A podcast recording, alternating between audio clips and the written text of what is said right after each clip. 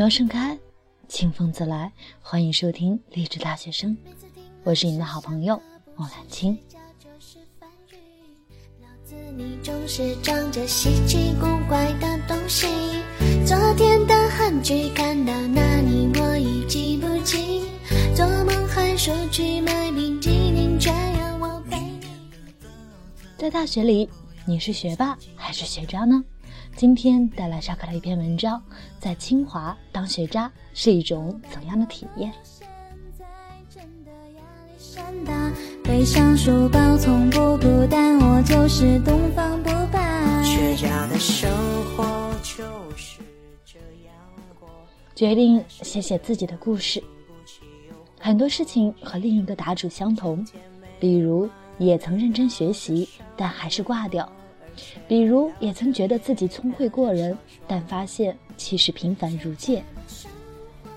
但不同的是，我最终没能撑到毕业，挂掉了太多课程，退学了。大一的时候，和大多数新生一样，充满激动和憧憬。开学前军训像打鸡血一样，一点也不偷懒。半夜拉练集合的时候，整个人都是兴奋的。学期开始后，一切如往常一般顺畅美好，按照计划做事，整理宿舍、洗衣服、上课、上自习、写作业，等等等等。而且我还当选了班上的学习委员。当然，这恐怕是四年来最讽刺的事情之一。直到第一个期中，微积分六十七。现代七十六，到底发生了什么？我在问自己。其实低分我也不是没有考过的，之前高中还曾经不及格，可是我清楚的知道，那是因为我并没有学。而这个不按剧本发展的结果，让我着实难以接受，内心有了些疑问，但还是要硬着头皮往下走。继续认真上课、写作业，不会了就去问同学。到期末，五十五、六十。人生第一次挂科来得太快了，这对我的打击是巨大的。因为清华并不能补考，只能选择在下一学年重新上一次，继续听课，继续写作业。不同的是，陪你听课的。变成了学弟学妹，应该就是从这里开始，我就再也没怎么听过课了。不是我不想听，而是我做不到。挂科的事情让我异常焦虑，排解焦虑又需要太多的精力，而课程缺一环就要付出更多精力来弥补。于是我陷入了一个循环，焦虑。无法听课，欠的东西越来越多，更加的焦虑。唯一的解决方法就是把欠的东西补齐，重新上路。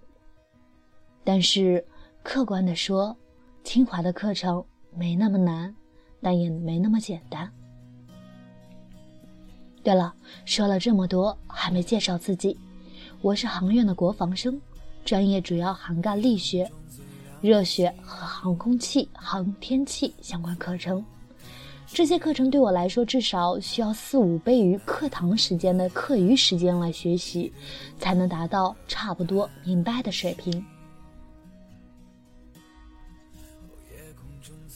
可是当时的我由于焦虑太多，没有办法一个人完成补缺的工作。班主任、辅导员虽然很负责任，但毕竟他们不是我，他们能做的只有督促我。到现在，我才明白，当时的我真正需要的是先解决心里的焦虑问题。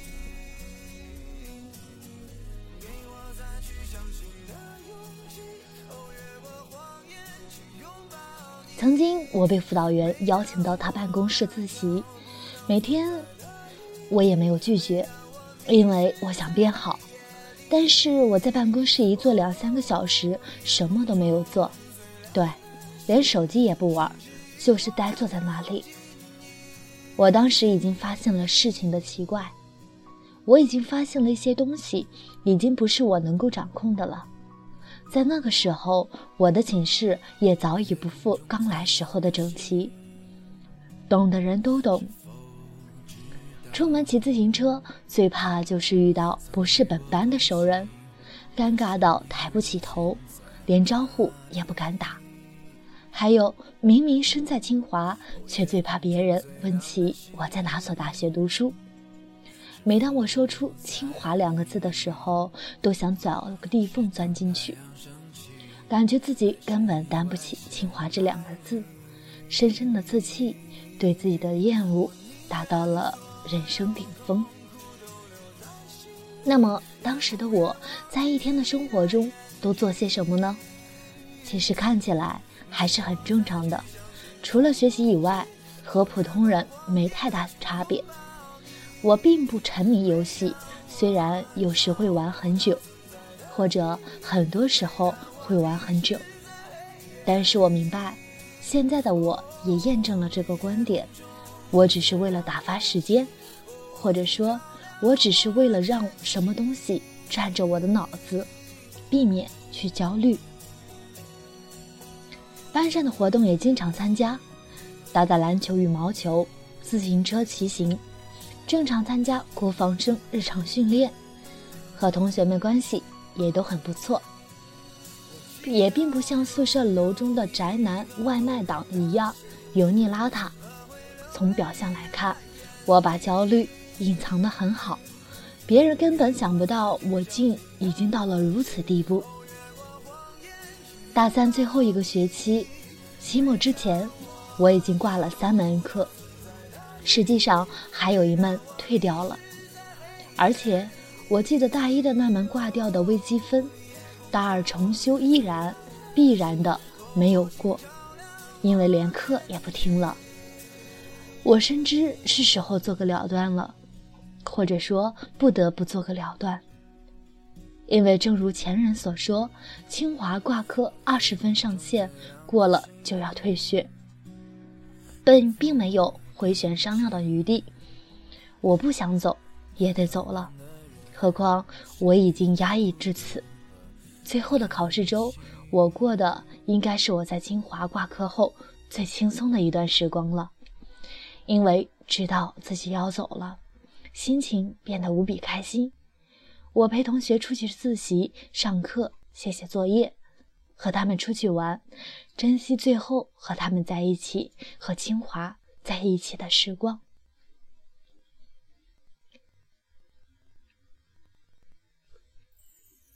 最后一次在清华考试，我在卷子上写了我的心路历程，当然和现在我所写的已经截然不同了。听说还被领导知道了这件事。办退学的时候，院系的教务处老师都感觉很惊讶，因为我平时表现的太正常了，谁也不会想到是我不得不退学了。退学之后呢？或许很多人会关心这个问题。退学之后，我通过留学中介转学去了美国读大二，也就是现在我正在做的事情。之前在清华均分不到七十，这学期在美国基点是三点九二四点零。我只想说，我并不是失败者。其实不单单不是失败者，而且或许我还是那个原来以为聪慧过人、能力出众的人。的上微博，而且还熬着夜看着小说。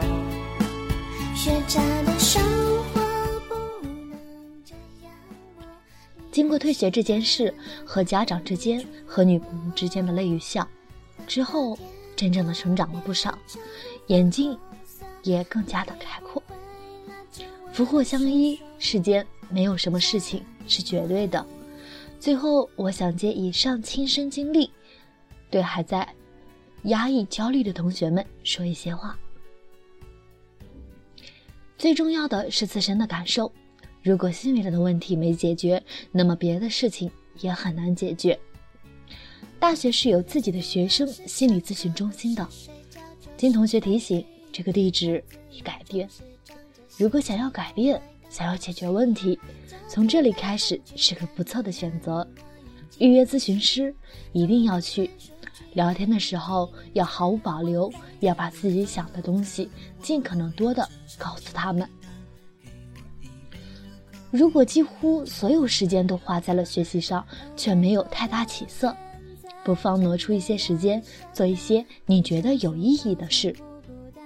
你仔细想想，你在学习上花的大把时间，得到的一点点收益，可能并不能引起质变。因为我猜测，在压抑、焦虑的心理环境下，学习的效率也是大打折扣的。这时候，放过自己，从牛角尖里出来，分点时间让自己体会成就感，写写东西，练练进大学后扔掉的乐器，等等等等。如果有想走的念头，觉得咨询并没有让你重生，请当机立断，不要犹豫。你出了这个环境，可能才能发现真实的你。在大学，我认为自己是一个不善交际、自卑、天资平庸、不能坚持的人。而我换了一个环境之后，发现能做很多以前根本想不到的事情，比如结交了很多朋友，比如做一个被别人抱的大腿，比如坚持练琴。换一个环境。并加以反省思考，或许能让你看清自己。希望每一个在大学的人都能够活出自己的意义，从中能做出收获共勉。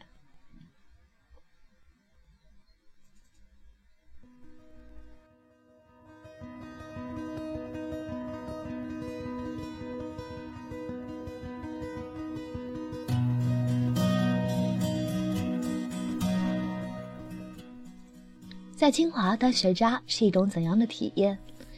文章雷雨，背景音乐淘宝计划的《夜空中最亮的星》，以及学渣。夜空中最亮的星，能否？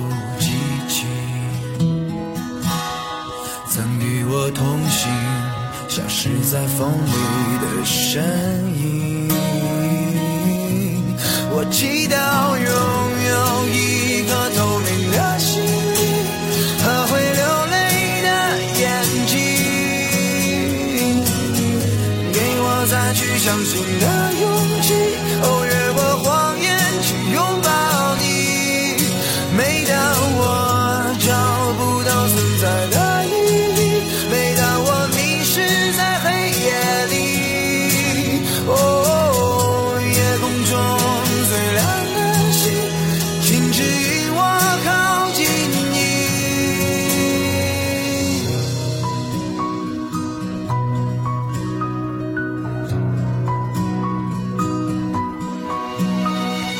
夜空中最亮的星，